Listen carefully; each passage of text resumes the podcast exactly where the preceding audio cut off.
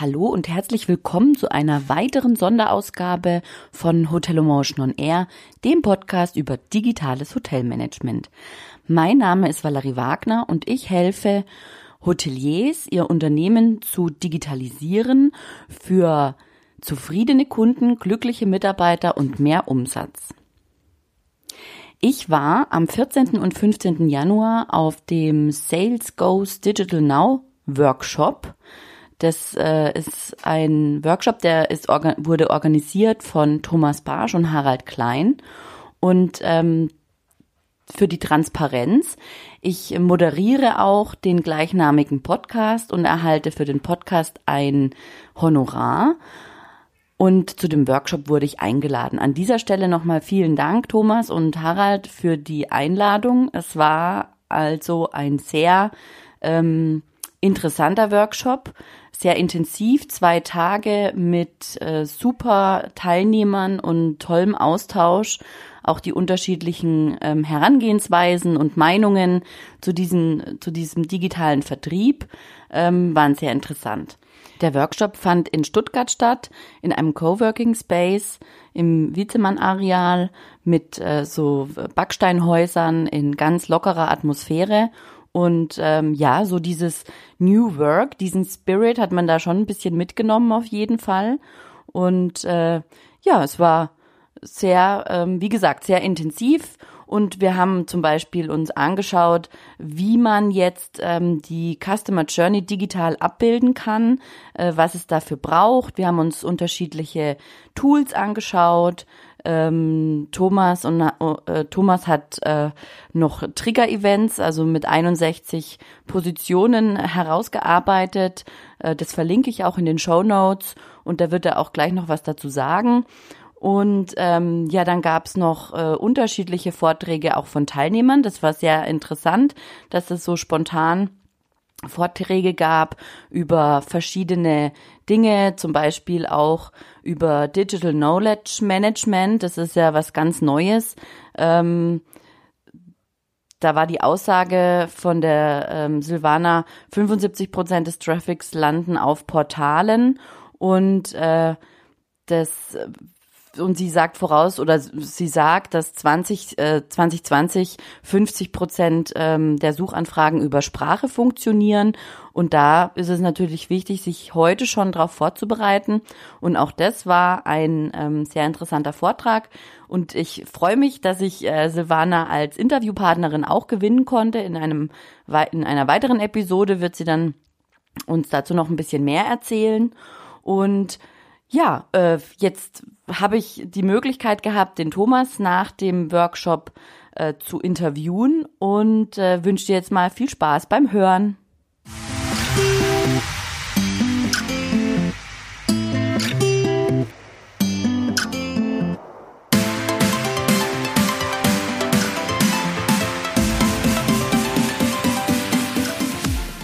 Ja, ich bin heute beim Workshop von Sales Goes Digital Now und ich spreche jetzt mit Thomas Barsch nach dem Workshop, nach dem zweitägigen von der Pionierfabrik.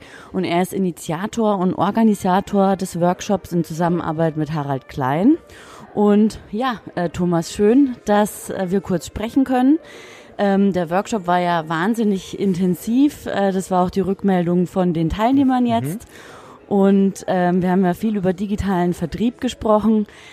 Ähm, ja, erzähl mal, wie kamst du der Idee und ja, was, was war die Intention? Ja, also zu der Idee kam es, ähm, also ich kenne den Harry ja schon sehr, sehr lange, seit 93 und ähm, ja, vor zwei, drei Jahren haben wir unseren Kontakt intensiviert und ich war immer so auf der Suche, naja, was mache ich so äh, im Bereich digitalen Vertrieb? Gibt so relativ wenig und ähm, dann vor anderthalb Jahren ist dann die Entscheidung gefallen, mit dem Harry zusammen äh, einen neuen Workshop zu kreieren. Und das haben wir da auch sehr ernsthaft betrieben. Das heißt, ich bin mehrere Tage, Wochen mit ihm mit äh, unterwegs gewesen, weil er ja, ähm, er ist ja Verkaufstrainer mm, und ähm, eher noch in der analogen Welt und ähm, ich bin mit mit ihm, wie gesagt, unterwegs gewesen und habe dann geschaut äh, während des Seminars, wo gibt's digitale Ansätze, was kann man digitalisieren Und anschließend haben wir beide uns dann zusammengetan äh, und haben uns eingeschlossen und haben quasi das Konzept erarbeitet ja, für diesen Digital Sales Now. Okay. Ja, also wir haben auch bei diesem Workshop über Trigger-Events gesprochen. Ähm, erzähl doch mal kurz, was versteht man darunter und warum ist es wichtig für also, den digitalen Vertrieb? Die Trigger-Events sind für mich einer der Wesenspunkte im digitalen Vertrieb oder im Vertrieb der Zukunft, weil ich einfach herkömmlich, also so wie man bisher gearbeitet hat, nicht mehr arbeiten kann, weil die, die Zeit wird zu knapp und ähm, ich kann einfach verschiedene Dinge nicht mehr machen. Ein Beispiel, mein Chef hat früher immer gesagt, du musst in die Zeitungen gucken, ähm, da sind Stellenanzeigen drin und ähm, wenn die Leute, wenn die Unternehmen Mitarbeiter suchen, dann haben sie Geld und sind auch äh, ja sind bereit auch mit anderen Dienstleistern zusammenzuarbeiten. Das funktioniert heute ja nicht mehr, weil wir also fast keine Stellenanzeigen mehr haben. Und äh, in die Lücke treten jetzt quasi die Trigger-Events. Wir haben mal eine Zusammenstellung gemacht, eine Liste. Wir haben 71, äh, 61 Trigger-Events ähm, zusammengetragen und äh, die denen dem Vertrieb als ähm, ja ähm, Verkaufsereignis, äh, kann man auch sagen. Ja, das heißt, wenn so ein Trigger-Event äh, auftritt, dann äh, hat man anschließend eine sehr, sehr hohe Wahrscheinlichkeit ähm, ähm, auf einen Auftrag. Ja. Hm, okay. Wir haben ja auch äh, dazu viele weitere Tools kennengelernt und auf zwei möchte ich kurz, ganz kurz mhm. äh, ein Statement von dir haben. Wir haben einmal äh, Pipedrive. Was mhm. ist das und was kann das? Ja, also Pipedrive ist ein Lead-Management-System, Schrägstrich CRM-System. Es ist sehr, sehr schlank, es ist sehr schnell einzuführen, es ist sehr komfortabel.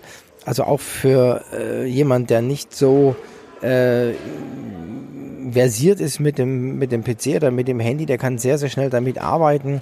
Und es ist einfach, der, der große Vorteil ist, es ist übersichtlich, es ist nicht überladen. Und deswegen wird es gerade ähm, auch sehr erfolgreich äh, vermarktet. Und ähm, ich habe schon viele, viele CRM-Systeme schon gesehen. Also ich habe schon mit Salesforce gearbeitet, mit Microsoft Dynamics, mit Sage und, und, und.